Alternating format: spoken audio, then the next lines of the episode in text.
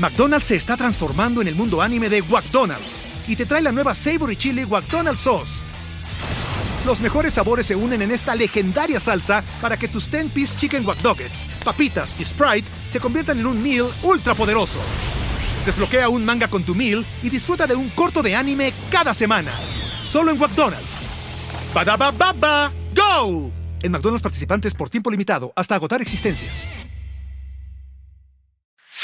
Ecobici, la alternativa inteligente, rápida y ecológica, patrocinada por HSBC, presenta Grupo Expansión.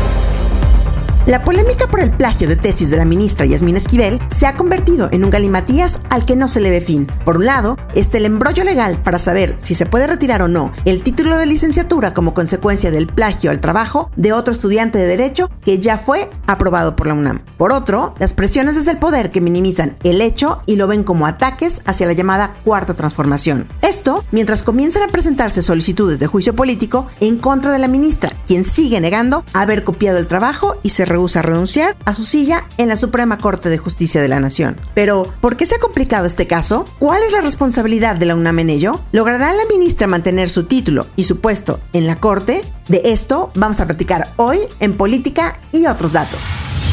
Entre la polarización y la división, nosotros tenemos otros datos. Política y otros datos. Segunda temporada. La vida pública a debate. Política y otros datos. Buen jueves, bienvenidos a Política y otros datos. Soy María Ibarra, editora política de Expansión. Es jueves 26 de enero y estoy feliz de que nos acompañen en este nuevo episodio. Y ya está por aquí, muy listos, Viri Ríos y Carlos Bravo Regidor. ¿Cómo están? Buen jueves. Hola, hola, ¿cómo están? Feliz jueves de Política y otros datos, nuestro último episodio del mes de enero. Y por favor, si les gusta este podcast, no olviden ponernos estrellitas, palomitas, puntitos porque de esa manera nos ayudan a llegar a muchos nuevos oídos. Hola, ¿qué tal? Un gusto estar por aquí. No puedo creer que ya se vaya a acabar enero. Yo sigo diciendo feliz año, ¿eh, Carlos? Creo que todos. Carlos me dijo la vez pasada que no puedo continuar diciendo feliz año. Es inconstitucional. Entonces, bueno, ya, les prometo que en febrero ya se gente, así es de que no hay problema. Pues el caso del que vamos a platicar en este episodio pareciera que todo está claro, que las piezas del ajedrez están puestas sobre el tablero para que alguien haga la última jugada, pero esta simplemente no llega. Estoy hablando del caso de la ministra Yasmín Esquivel, quien desde hace dos meses está en el ojo del huracán por un escándalo de plagio que la alcanzó 36 años después de presentar una tesis para titularse de la licenciatura de Derecho en la FES Aragón, sí, en 1986, y que hoy sabemos tiene muchas partes iguales a otra tesis con la que se graduó otro estudiante de la Facultad de Derecho en la UNAM, claro, un año antes que ella. No sé ustedes, Carlos Ibiri, pero yo siento que desde que el catedrático Guillermo Sheridan destapó el caso, han pasado mucho, pero también a la vez no ha pasado nada sustancial, porque básicamente la ministra sigue con su título, con su asiento en la Suprema Corte y con el mismo discurso que tuvo cuando estalló el escándalo. Es decir, es mi tesis, yo no plagié, me plagiaron, no tengo nada de qué avergonzarme y, lo más importante, no voy a renunciar. Sí, exactamente. Yo creo que si vamos a hablar de este tema, empecemos justo por ahí. El plagio ya está acreditado. No hay una disputa, no hay una diferencia de interpretaciones. La autoridad competente para acreditar lo que es la UNAM ya lo acreditó. Eso es lo primero que hay que decir. Lo segundo también es que la UNAM reconoce en voz del rector Graue que hasta este momento no han encontrado cuál es el mecanismo legal dentro de la propia normatividad universitaria para sancionar este acto de deshonestidad académica. Y el rector dice que él, a pesar de las presiones y de la generalizada indignación que ha provocado el caso, no va a saltarse las trancas, que él solamente va a hacer lo que la legislación universitaria le permita. Mi actuar no es tampoco producto postergaciones, timidez, temor o encubrimientos. Actúo y lo seguiré haciendo en el marco de la legislación universitaria. Y bueno, me parece que en este momento el caso ha sido turnado a la Comisión de Ética para que emita opinión y bueno, ver si se puede hacer algo. También el rector anunció hace poco que se va a tomar una serie de, de medidas para hacer reformas y que un caso como este no se vuelva a repetir y ya se pueda sancionar. Hay que decir que una de los de las dificultades mayores que tiene la UNAM es que el caso ocurrió hace más de 30 años y pues ya no es tan fácil sancionarlo por una cosa muy elemental que es la no retroactividad de la ley, ¿no? Y finalmente, la UNAM lo que ha hecho es decir, bueno, el hecho de que no tengamos en este momento una vía legal para sancionarlo no significa que no ejerzamos una condena moral de este acto y reconozcamos que se trata no solamente de un acto de deshonestidad, sino de una ofensa a la comunidad universitaria. Entonces, bueno, estamos ahí. El presidente López Obrador pues decidió un poco burlarse del discurso del rector y decir que fue puro choro mareador, decir que lo que hay que hacer es turnar el caso a un ministerio público y pues que ya que ellos decidan. Como Poncio Pilatos, el rector se lavó las manos. Claramente el presidente está de alguna manera como eh, cucando, como dice el mismo el rector, hasta el momento el rector no ha caído, pero pues como decías, Mariel, quien tampoco ha caído, pero está realmente en el ojo del huracán, pues es la propia ministra Yasmín Esquivel, que dice que ella no se va y que no tiene nada de qué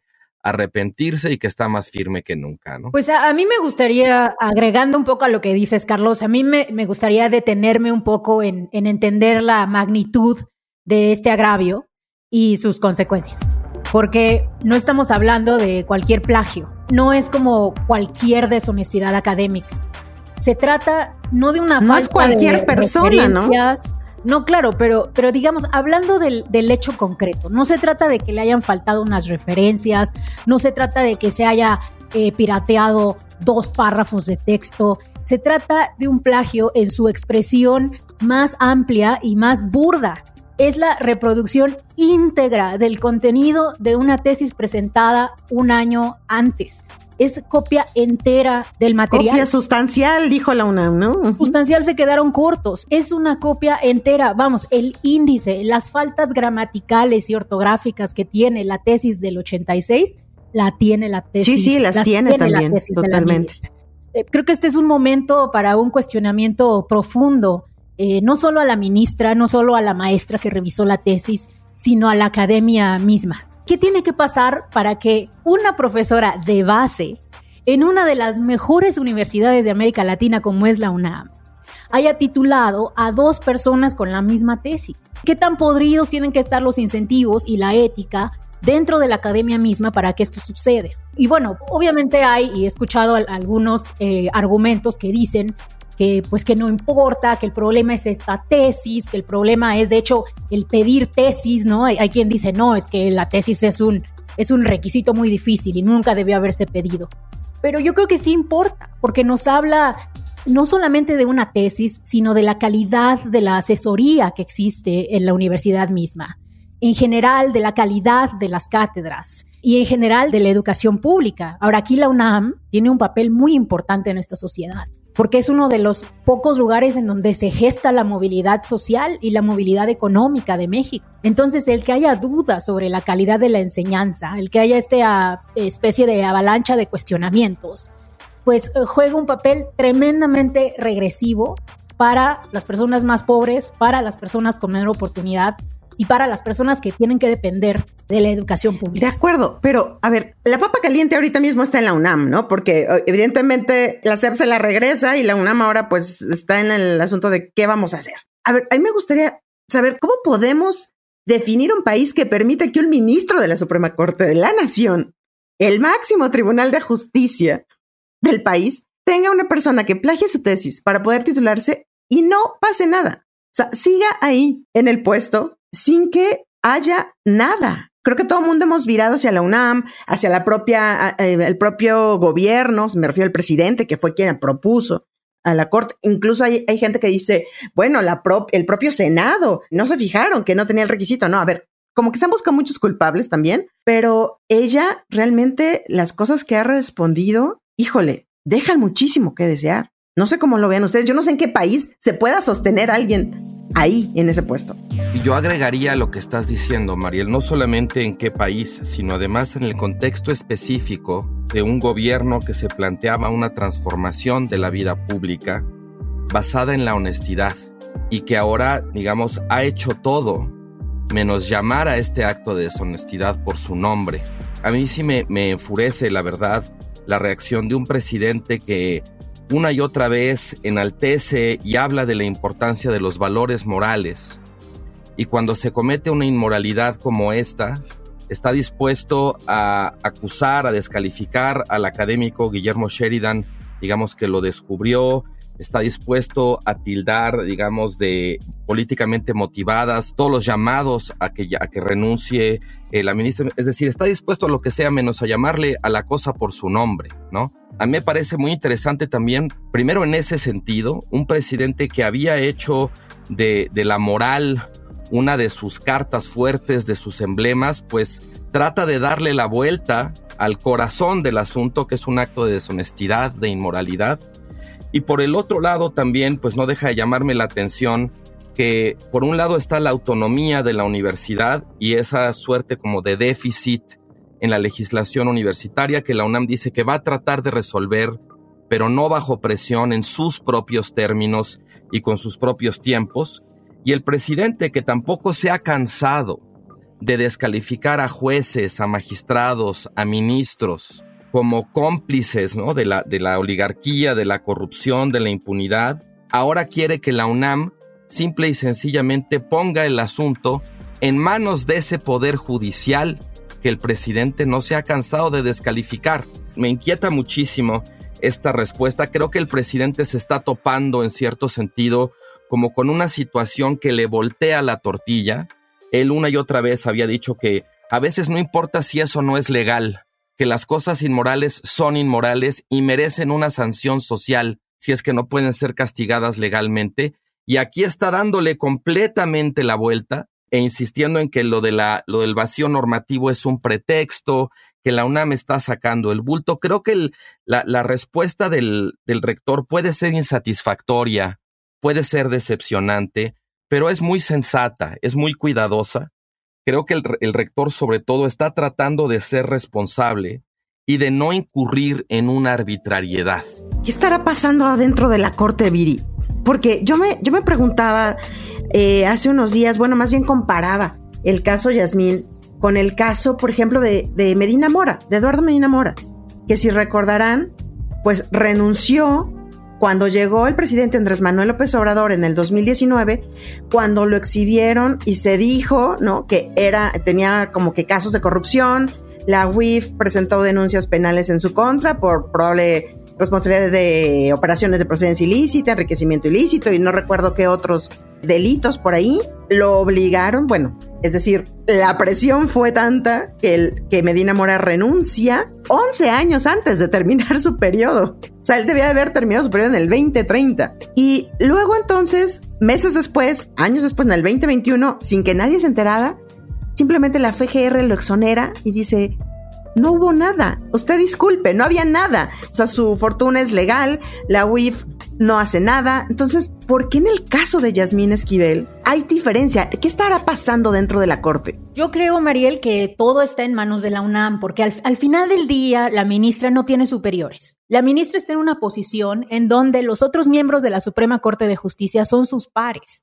Entonces, bueno, a lo mejor podrían hacer una declaración mediática, a lo mejor podrían hacer algo, pero esto se tiene que resolver eh, sí o sí dentro de la UNAM o a través de un juicio político, que por cierto, ya se está intentando. Me parece que ya van dos intentos, dos? Ajá, dos intentos de juicio político desde el poder eh, legislativo. Yo la verdad no, no le quiero dar tal beneficio de la duda al rector y al abogado general de la UNAM, porque yo sí creo que eh, hemos presenciado actos de deshonestidad intelectual por parte de ellos. Primero, al pretender, como hicieron hace unas semanas, que no era su problema, que el encargado de resolver este problema era la SEP, cuando todos sabemos que la SEP no otorga los títulos. La SEP da cédulas, pero no puede quitar un título por el simple hecho de que no lo otorga. Afortunadamente, bueno, esa interpretación ya se rechazó, pero lo intentaron. Y en el segundo intento, que todavía está vigente, el abogado general de la UNAM nos está diciendo que la UNAM no tiene un mecanismo legal expreso para invalidar los títulos. Que como no tiene un mecanismo legal expreso, que entonces no pueden hacer nada. Pero esa es una interpretación de múltiples que existen. Y de hecho, hay muchos académicos, incluyendo abogados de primer nivel. De hecho, yo escuchaba una investigación con Pedro Salazar, un abogado muy reconocido que por muchos años fue el director del Instituto de Investigaciones Jurídicas de la UNAM, quien mostraba que pues, la ministra eh, se tituló, de acuerdo a su interpretación jurídica, sin cumplir el requisito de realizar una tesis de su autoría y que por tanto, pues no hay de otra, digamos, el título se invalida porque proviene de un vicio de origen, que es el hecho de que la ministra no hizo su tesis, la plagió, se la copió íntegra como calca a otra persona. Entonces, yo sí creo que hay que llamar a las cosas por su nombre. El abogado general de la UNAM está anteponiendo la política al prestigio de la UNAM y está decidiendo hacer política antes que hacer justicia. Porque, a ver, aquí eh, es muy evidente lo que está pasando. Creo que no. ¿Y el prestigio de la Corte dónde queda? Creo, que. El prestigio de la Suprema Corte dónde queda? Ahora sí que fuera máscaras. Y esto es evidente. Alguien tiene que. ¿Cómo puede haber alguien ahí con sentencias, votando, pues cosas de la trascendencia que tienen, que llegan a la Suprema Corte. Cuando plagiaste tu tesis, cuando tienes toda una carrera cimentada en una tesis que no hiciste tú. Y ahí es donde yo también tengo muchas dudas en el sentido de, bueno, ok, ¿qué va a pasar? Mañana la UNAM nos dice, le retiramos el título a la ministra. ¿Qué va a pasar con toda esa vida de abogacía que ha tenido? Ha sido presidenta del Tribunal Superior de Justicia Administrativa en la Ciudad de México y ha tenido muchísimos cargos más donde ha tomado decisiones que le han cambiado la vida a la gente. ¿Qué va a pasar con todo eso? La verdad es que no lo tengo claro. Me parece que es un caso enorme y la verdad es que yo sí regreso aquí a, cuestionar de, bueno, la Corte, el presidente, es decir, hay como muchos actores lavándose las manos, ¿no? No, bueno, y, Mariel, en primerísimo lugar, la ministra. Ah, bueno, claro. O sea, la trampa ya está comprobada. Hay un mínimo sentido del decoro, de la decencia, que tendría que obligarla a renunciar. Yo sé que en, en el contexto actual es chistoso porque si lo dice el presidente, todo el mundo se lo aplaude. Pero cuando uno dice, bueno, pero entonces que se asuma ese decoro, ¿no? Esa nueva ética pública, como dicen muchos López Obradoristas, si eso no sale de la boca del presidente, pues claro que suena, este, le suena risible, ¿no? Porque pues en el fondo todos saben que no es más que un discurso político, un recurso, digamos, retórico del presidente y no una práctica, ni en su gobierno ni en general en el país, ¿no? Pero yo creo que, digamos, si vamos a hacer una lista de alguna manera de los responsables, de quienes ameritan ser llamados a cuenta, pues en primerísimo lugar tendría que estar la ministro que por no asumir la responsabilidad, por no admitir que ha sido exhibida eh, haciendo trampa, pues está generándole un problema a la UNAM, está generándole un problema a la Suprema Corte. O sea, el problema como tal se acaba en el momento en que la, la ministra diga, pues saben qué, lo lamento, fue un error, una cosa de juventud, me voy para no afectar a las instituciones, ¿no? Pero desde luego esas cosas se hacían, se hicieron en algún momento en México, ahora claramente no se hacen. Y pues sí, o sea, yo creo que Viri lo dijo bien cuando dijo es que la, la Suprema Corte es un poder independiente, la ministra no tiene nadie, digamos, no tiene ningún superior jerárquico, y en la medida en que ella no asuma esa, esa responsabilidad, pues solo quedan estos recursos de que, bueno, pues la UNAM entonces le quite el título o que haya un juicio político o algún pronunciamiento de la corte, o sea, porque, por, por el método, digamos, que sería más fácil, la parte más delgada del hilo, que sería simplemente renunciar, pues no, lamentablemente eso no va a pasar. Híjole, te escucho, Carlos, y me acuerdo de uno de los episodios más negros de todo este escándalo, que es cuando hace una semana, se acordarán, sucedió lo que a mí me parece un nivel ya insuperable de bajeza, que es que en algún momento a la ministra se le ocurrió demandar por plagio al estudiante que escribió la tesis primero, que ahora sabemos es el primer autor. Dios mío, claro. y me hizo, me hizo recordar, eh, impresionante, porque no solo no lo acepta, no solo no renuncia, sino que además trata de inculpar al estudiante que escribió la tesis primero. ¿Y qué tal las maromas del notario, no? Del notario que avaló también que sí, que ella había escrito primero, ya no recuerdo cómo estuvo, pero. Fiscalía de la Ciudad de México, muy importante decirlo, ya nadie se acuerda. ¡Ay, y la fiscalía? La Fiscalía de la Ciudad de México, sin tener ningún tipo de facultad, salió a defender a la ministra. Pero se echó para atrás al día siguiente.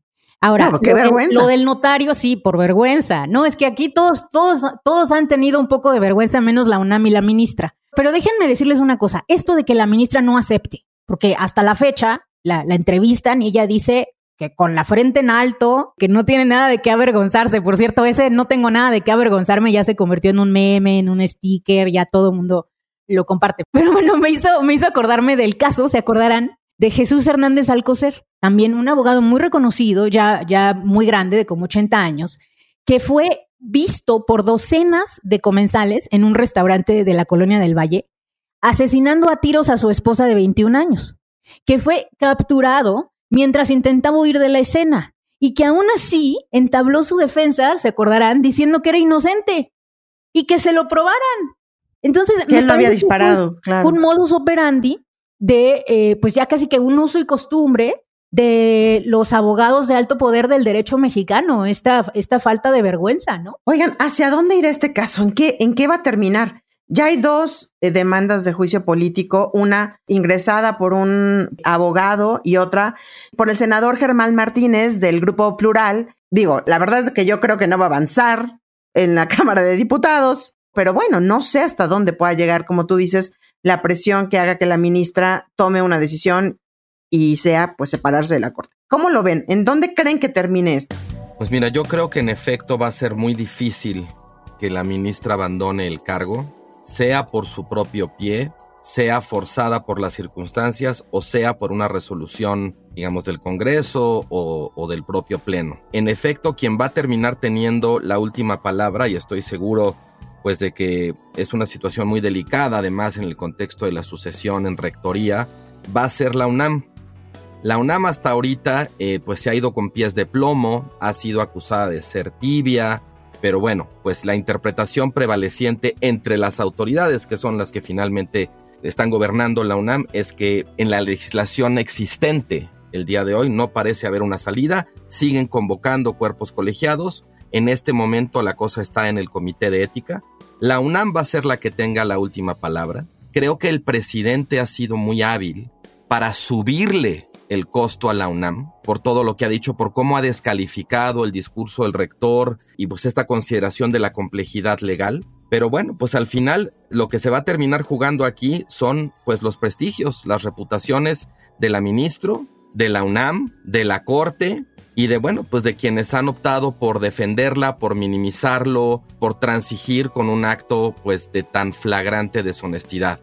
Yo, yo creo que lamentablemente la ministra, eh, si la UNAM no toma una decisión fuerte, la ministra va a seguir ahí y pues eh, será co- como viene siendo desde hace mucho tiempo, digamos, lo que terminará creciendo es el desprestigio, al final creo que es el desprestigio de las instituciones públicas lo que crece, es ese mínimo de confianza que necesitamos en las instituciones, lo que sigue erosionándose. Pues hasta ahora, lamentablemente, la única consecuencia que hemos tenido, Mariel, es que eh, pues Esquivel ya no logró ser la presidenta de la Suprema Corte. Ahora tenemos a una mujer eh, presidenta de la Suprema Corte, Norma Piña, quien además tiene pues una larguísima trayectoria como abogada, quien además viene de un largo servicio profesional, no se le concibe como un perfil inherentemente político, como a Yasmín Esquivel sí. Y pues bueno, digamos que lo único, hasta ahorita, lo único que ha pasado positivo en todo este escándalo es que la Suprema Corte de Justicia pues sí logró hacer a un lado el caso de la ministra Esquivel a partir pues justo de, de este escándalo del plagio.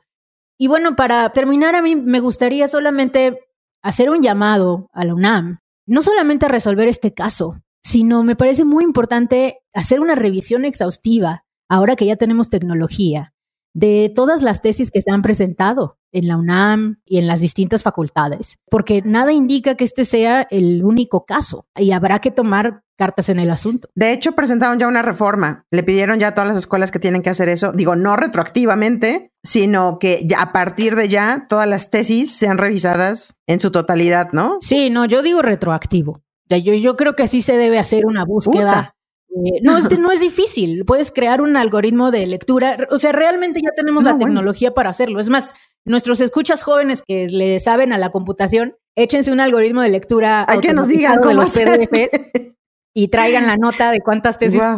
hay en la UNAM. No, bueno, o sea, que son años, años, años. Pero bueno, yo, yo creo que esto, justo que decía Viri, una de las notas buenas o notas positivas o que de, de, pronto nos permitieron dejar a un lado poquito el caso de Yasmín Esquivel, justo fue la llegada de Norma Piña a la presidencia de la Suprema Corte, ¿no? La primera mujer en estar en ese cargo, creo que es algo importantísimo y muy trascendental para el país. Y por cierto, en el caso de Yasmín Esquivel, ya desechó la primera solicitud formal de unas personas que exigían su renuncia, de unos abogados que exigían su renuncia, pero esto también lo que dicen algunos expertos es porque Norma Piña es una de las abogadas que, como tú decías, Viri, está formada y forjada en carrera, en la carrera judicial, pues que no se dejan mover por los tiempos políticos, ¿no? Entonces ella dice, vamos a tomar el tiempo y pues veremos, veremos en qué termina el tema. Yasmín Esquivel, pues muchísimas gracias por acompañarnos hasta el final del episodio. No olviden activar el botón de seguir, la campanita de notificaciones y ponerle cinco estrellitas y compartir si este podcast les gustó. Déjenos sus comentarios y críticas en arroba expansión política, arroba Carlos Bravo arroba Bajo Ríos y arroba Mariela Ibarra F. Este podcast fue producido por Mónica Alfaro y Leo Luna. Cuídense mucho, nos escuchamos en el próximo episodio. Bye bye. Toda la información, detalles y seguimiento de los personajes políticos de México y el mundo en política.expansión.mx. Me enteré en expansión. Política y otros datos es un podcast de expansión. Ecobici, la alternativa inteligente, rápida y ecológica, patrocinada por HSBC, presentó. Purchase new wiper blades from O'Reilly Auto Parts today and we'll install them for free. See better and drive safer with O'Reilly Auto Parts. Oh, oh, oh, O'Reilly Auto Parts. With lucky landslots, you can get lucky just about anywhere. Dearly beloved, we are gathered here today to. Has anyone seen the bride and groom? Sorry, sorry, we're here. We were getting lucky in the limo and we lost track of time. No, Lucky Land Casino, with cash prizes that add up quicker than a guest registry. In that case, I pronounce you lucky. Play for free at LuckyLandSlots.com. Daily bonuses are waiting. No purchase necessary. Void where prohibited by law. 18 plus. Terms and conditions apply. See website for details.